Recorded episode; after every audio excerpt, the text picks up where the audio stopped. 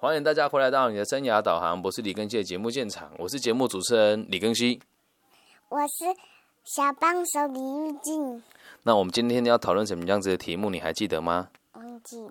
好，那我跟大家讲哦，今天的题目是：你是自卑的小三，还是骄傲的小三？这个题目你有没有很有兴趣？有有。好，那在讨论小三之前呢、我们要先讲这一集呢，要送给一些朋友，什么样子的朋友你知道吗？我知道。就是当小三的朋友。好，还有现在有小三的朋友，嗯，对，然后还有这个对自己很没有信心，在爱情里面被欺负的朋友，这样知道吗？那你自己知道什么叫小三吗？那爸爸帮你解释一下好不好？嗯，好，小三的意思就是这个人他有男朋友或是女朋友了，然后呢，他还选择跟另外一个人谈恋爱，这样就叫小三，这样明白吗？嗯嗯那如果他还有第三、第四个女朋友，要叫什么？嗯，不知道。小四嘛。嗯。那如果第五个女朋友叫什么？小五、那第六个呢？小六，呃，没错，以此类推，很好，很懂得举一反三呢、nice。好，那当我我们我们就来分析一下，就是为什么要当小三，然后也定义过什么叫小三哦。我必须得先让大家理解一件事情哦。通常，如果你是某一个人的小三的话，往往你可能是小四、小五或是小六，这样知道吗？知道吧？好，那今天的题目叫做你是自卑的小三还是骄傲的小三哦？原原因是因为我觉得大家都好像觉得第三者很该死，对吧？那第三者你觉得会不会很可恶？会吗？不会。不会，对，确实也不会哦。因为啊，因为啊，如果你今天是第三者的话，就代表着其实你很有勇气去追求跟去试着和另外一个人有对象的人谈恋爱，代表是很伟大也很需要勇气的嘛，对不对？嗯嗯，那如果你今天出发点是小三，那你有没有想过要让自己当成正宫呢？来，李玉静，如果哪一天你很不幸的变成了小三，你会不会想让自己变成原变变成那个人的女朋友？会还是不会？不会。哇，你这么伟大啊！还是其实你听不懂？其实你听不懂啊，没有关系啊。正常来讲的话，如果你是一个第三者的目的是想要把他搬走，或者是你看他的原配很不爽，那这样的做法就是不对的。或许可以让你自己理解成说，我爱这个人，爱到超过于我觉得我可以不需要有他百分之百的爱，那这样就很困难了，对吧？一般人都会认为爱是一对一的嘛。那我想问妹妹，妹妹，你觉得爱是一对一的吗？嗯，是吗？不知道不。知道。好，那我们这么说，爱其实不是一对一的，只是因为能力在相仿的状况之下，人才会谈一对一的恋爱。可是换反过来讲，我是你的芭比嘛，对不对？嗯。那如果我知道以后你要结婚了，嗯那如果你你的老公有女朋友，我会不会生气？嗯，会吧？会。我会气炸啊，我会把他打爆，对不对？所以站在任何一个角度，都不会有人希望自己的感情是爱情是是可以跟别人分享的。但是话说回来哦，如果今天你自己已经决定了结婚不是你最后最后的目的，而你也不想要去伤害原本所深爱的两个人，可是你又爱他爱到无法自拔的话，你本来就可以跟他在一起啊。而往往态度好的自的小三哦，是自卑的还是骄傲的呢？你觉得，往往态度好的小三是自卑的还是骄傲的？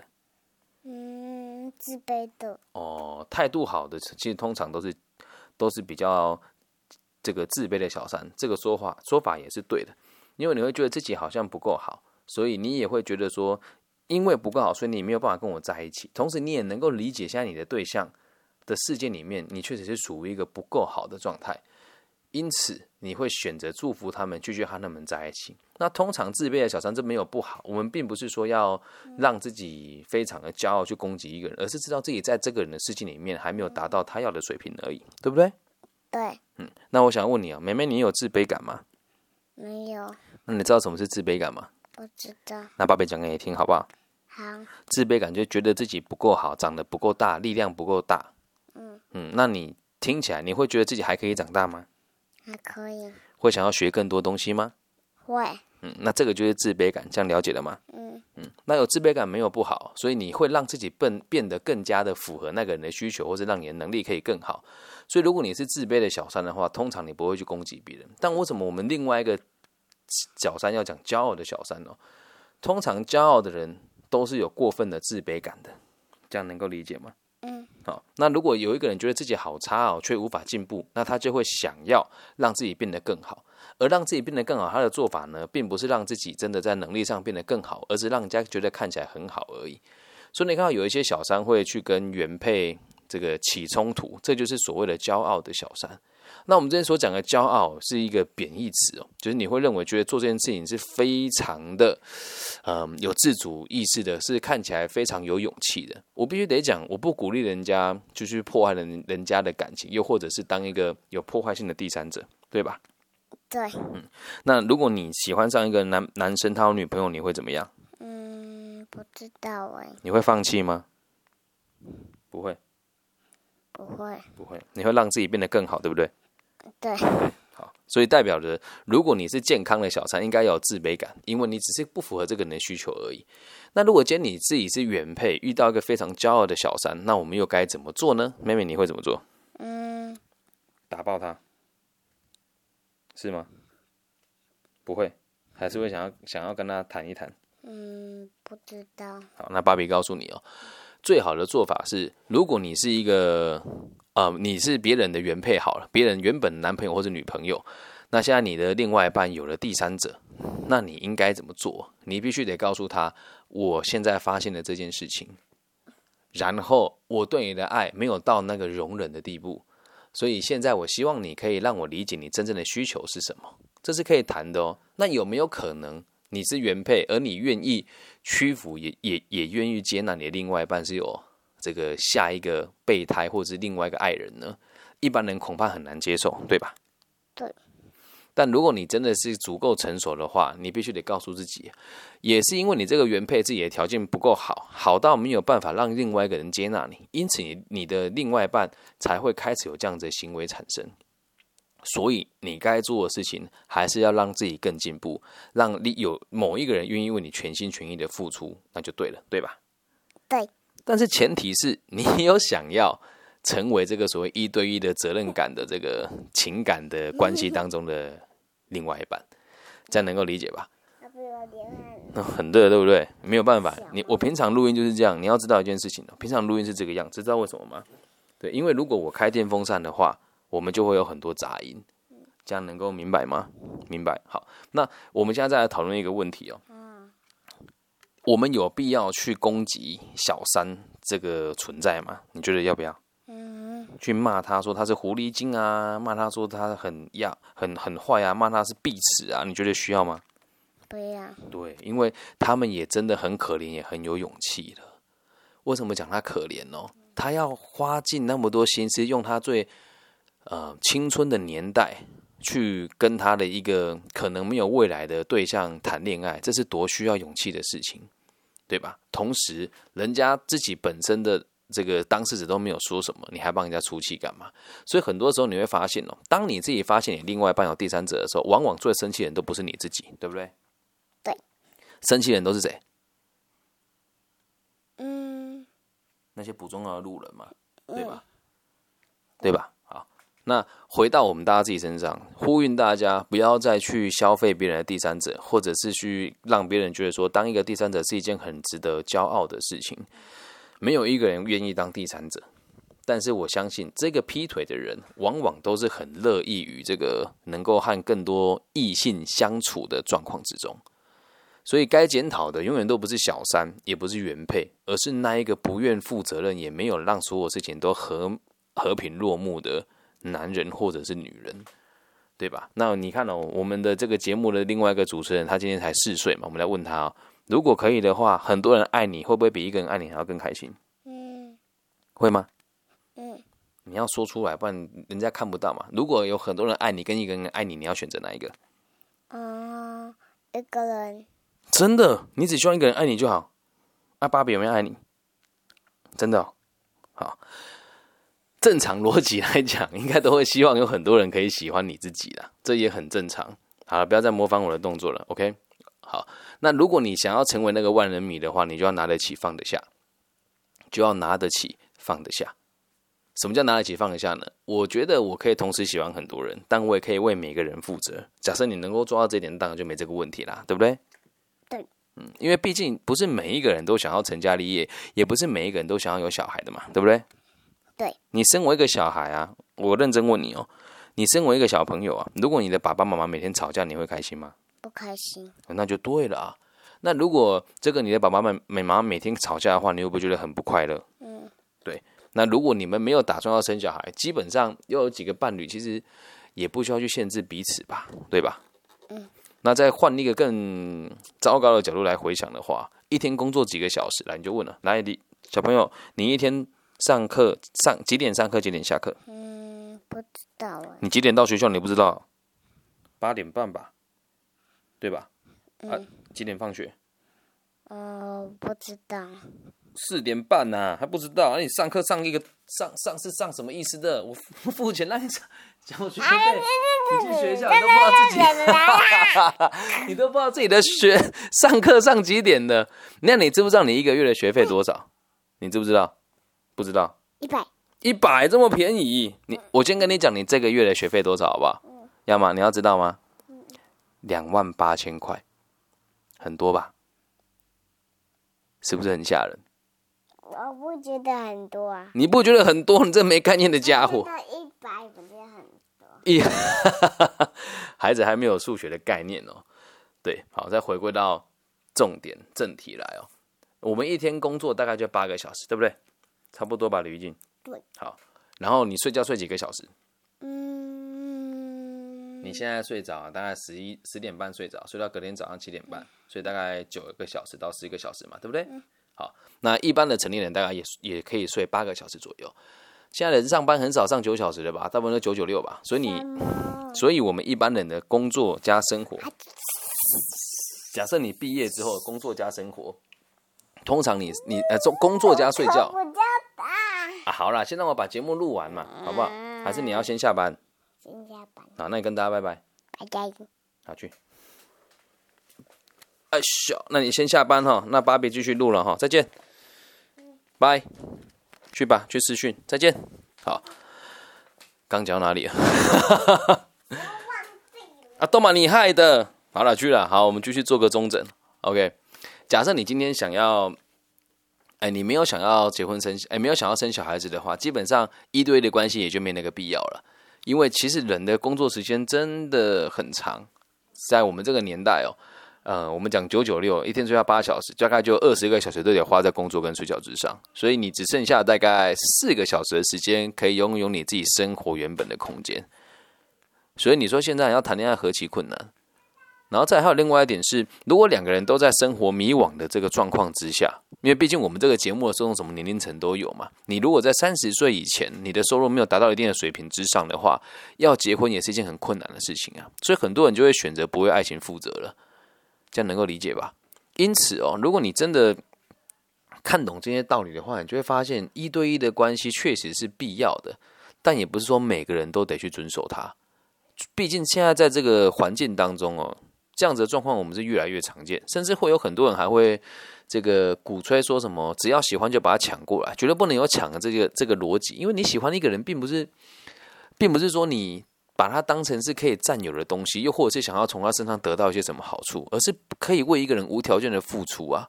我们在这个频道当中，就一直常常讨论一个问题哦，就是真正的爱情，就是丰盈了自己以后，再去饱满别人。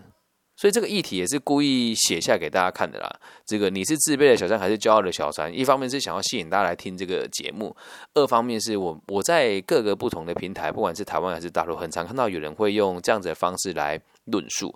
而大部分的论述都是：只要我自信、我健康、我追求我所爱的，有什么不行呢？那如果原配被我取代掉，就他活该嘛，他档次不到啊，实在。然后这个就问他说：那所以你身为小三，你很骄傲？当然。我这个说法，我觉得对这个社会是很有伤害的。对，那当然也会有一些人会过分的去渲染这个自卑的小三啊，就像最近在节目，很多人在说什么 PUA 啦，然后说什么一个一个女孩子好好好端端的被男生糟蹋啦，然后这个男生同时跟很多人发生关系啊，等等等等的。那你都已经知道别人是这样子的，你还愿意去跟他相处？还有一点，你会接受别人的劈腿，往往都是这个人身上有你想要的东西，而你得不到，你对他是有贪念的。那既然出发点是这样子，当小三你也不要觉得自己很可怜。他说：“我知道他有女朋友，但我为他牺牲了一切，钱也都给他了，然后也为了他搬到某一个城市去。没想到他最后还用我的名义去借钱。那这个事情就你也没有必要去告诉，没有没有必要去告诉别人吧？就说啊，我好可怜哦，我被欺负了，那是你自己选择的呀，对吧？所以只要是第三者，我必须得跟你讲，大家都很辛苦啦，大家都很可怜呐。”然后那一个，我说那一个跟你一起竞争的那个原配，他也很辛苦，也很可怜呐。一个男人通常或者一个女人通常有小三，就会有小四跟小五，这是亘古不变的定律啊。所以希望大家哦，不要把重点放在他有没有女朋友，又或者是放在于自己有没有这个劈腿的本质。甚至有些年轻人会拿这个来炫耀，说啊，我这个同时劈腿两个人呢，或者是说，哎，我当那个某某人小三，你还很骄傲。我觉得这都不是一个很健康的心态，然后这这个东西会会需要跟大家讨论，还有另外一个目的，是因为这些话题现在越来越肆无忌惮的在每个各各个不同的平台被讨论，甚至是被人家转送，又或者是会用这样方式去掀起对对立的这些斗争，让人家觉得好像在这边可以找到一点价值。不过说真的啦，我们看到常常会在平台上或是。各个不同的地方高谈阔论的人哦，往往在现实生活当中都是没人爱的人呐。这样能够了解吗？真的条件好的人，怎么会跟你在这种平台高谈阔论？而且他们会讲的很像很有自信一样，会让年轻人觉得哇，他们这样好酷哦。而慢慢的，负责任的人反而不会在这些平台得到被人家曝光的机会。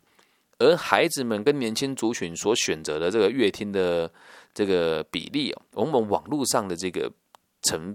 成分跟占比比现实生活老师教的都还要高很多，所以希望大家能够透透过这一集去理解真正的爱情跟成为人家第三者的种种的这个应该去考虑的因素吧，而不是放在莫名其妙的正义感。或者是去同情那一些被伤害的人。说真的啦，一个巴掌拍不响。今天只是不，只要不是拿药迷晕你，或是拿武器钝器敲昏你，进而跟你产生关系，或者产生爱的连结，或是更多的依存关系，你都不能去怪罪别人。既然你要当小三呢，就要当那个有自信的，不要当那个自卑的，也不要当那个骄傲的，要当那个有良好的自卑感的小三。所以最后就是跟大家建议，如果你现在真是第三者的话，让你自己更好。等你到一定程度之后，你就会发现，靠，我的天呐，我真的还是离不开这个男人呢。就代表你本来就一辈子都都可能会奉献在他身上啊。你爱他，你可以为他牺牲一切啊，这是何其幸福的事情。那如果当你把自己的层次提升起来之后，你就会发现这家伙真的不是一块料，你就再也不会花时间在他身上了。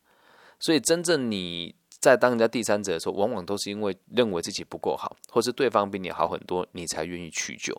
但是回归到根本，当你已经条件比他好了，又或者是已经达到他所谓的水平了，但是他还是选择不跟你在一起，那你就要去理解一件事情：这个人有可能有他不得已的苦衷。这时候不是要合理化这个劈腿的人哦。如果他有不合理的苦衷，你又有这个能力去包容他跟接纳他的话，那你为什么不能为他委曲求全呢？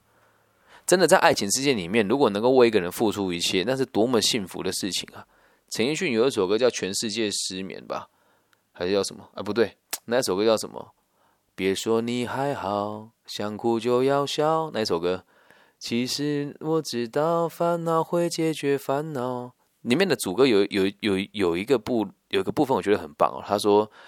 你在想你在想谁？想到睡不着，你应该觉得骄傲。很多人要失眠也没有目标，什么意思哦？很多人想要为别人投入爱情都没有机会。你现在已经有一个人可以为他废寝忘食，你就已经足够的幸福了。这样能够理解吧？所以，真的没有经历过这件事的人呢，也很难理解什么叫做爱啊！对，这首歌叫你给我听好了。希望大家不要再用仇视的眼神来看待这一群人，也不要觉得成为小三是一件很骄傲的事情，然后更不要觉得自己是小三是一件被害的，是一个被害的角度。本来每个人就都有资格去追求他想要追求的事，也不是要呼吁大家说去破坏人家的家庭或是关系啦。只是很多时候爱情就是这样啊，说来就来啊。可是反过来讲，也是说走就走。姑且不论是不是第三者吧，真正的爱情是长久、源远流长的。至于是不是第三者，我觉得一点都不重要。所以也希望大家把各自的生活过好，然后把自己的各方面的条件都修养好了，再考虑这件事情哦。嗯，这个是我们下一期的节目会讨论的内容，就即将用这个工作啊、社会的认同感，还有爱情来带大家探讨这个阿德勒博士眼中的所谓的生涯规划的重要性是什么。所以，爱情、交友跟工作三件事情，它其实都是一体好几面的。这三个东西是环环相扣的啦。哦，那如果你在爱情里面愿意担任小三这个角色的话，假设你心里是委曲求全的，那你工作跟社会的认同感这部分，交友一定都不会太健康。但如果今天你为一个人付出，你知道他有另一半，你也愿意就是在不让另一半的发现的状况之下，让这个你真正喜欢的人无条件的奉献他，这时候你的交友圈的人，你一定不会去跟他讲这些事，又或者是能够理解这些事情的人，他自己本身的心理的健全程度也跟你一样，所以同理可证，你的工作表现跟社会其他的表现也就不会太差。这样能够理解吧？所以小三这件事情哦，不代表他真的没有能力，或者他心里有什么病态的毛病，真的都没有。也希望大家能够用更健康的角度来看待爱情，来看待劈腿跟被劈腿。以上就是这一集全部的内容，希望大家可以送给你认为需要听的朋友。那如果你对我的频道有兴趣的话呢，网易云的朋友，大陆地区的朋友在网易云的频道留言，我都会看得到的。那如果你想要找我私讯聊一聊，你只要跟我讲说我是在网易云听到你的频道了，那我一定都会跟你畅谈。我的微信号是 B 五幺五二零零幺。那如果在台湾区的朋友，马来西亚、新加坡、美东、美西、香港、澳门的朋友，可以透过其他的平台，你们所常我们常常使用的这些 Google、Facebook 和 Instagram，只要找我的名字就可以找到我的联络方式。我姓李，木子李，然后甲乙丙丁戊己庚辛的庚，然后王羲之的羲，在各个不同的平台都可以找到我的资料。好，那希望这一集可以送给每一个为爱所困的人。我爱你们，拜拜。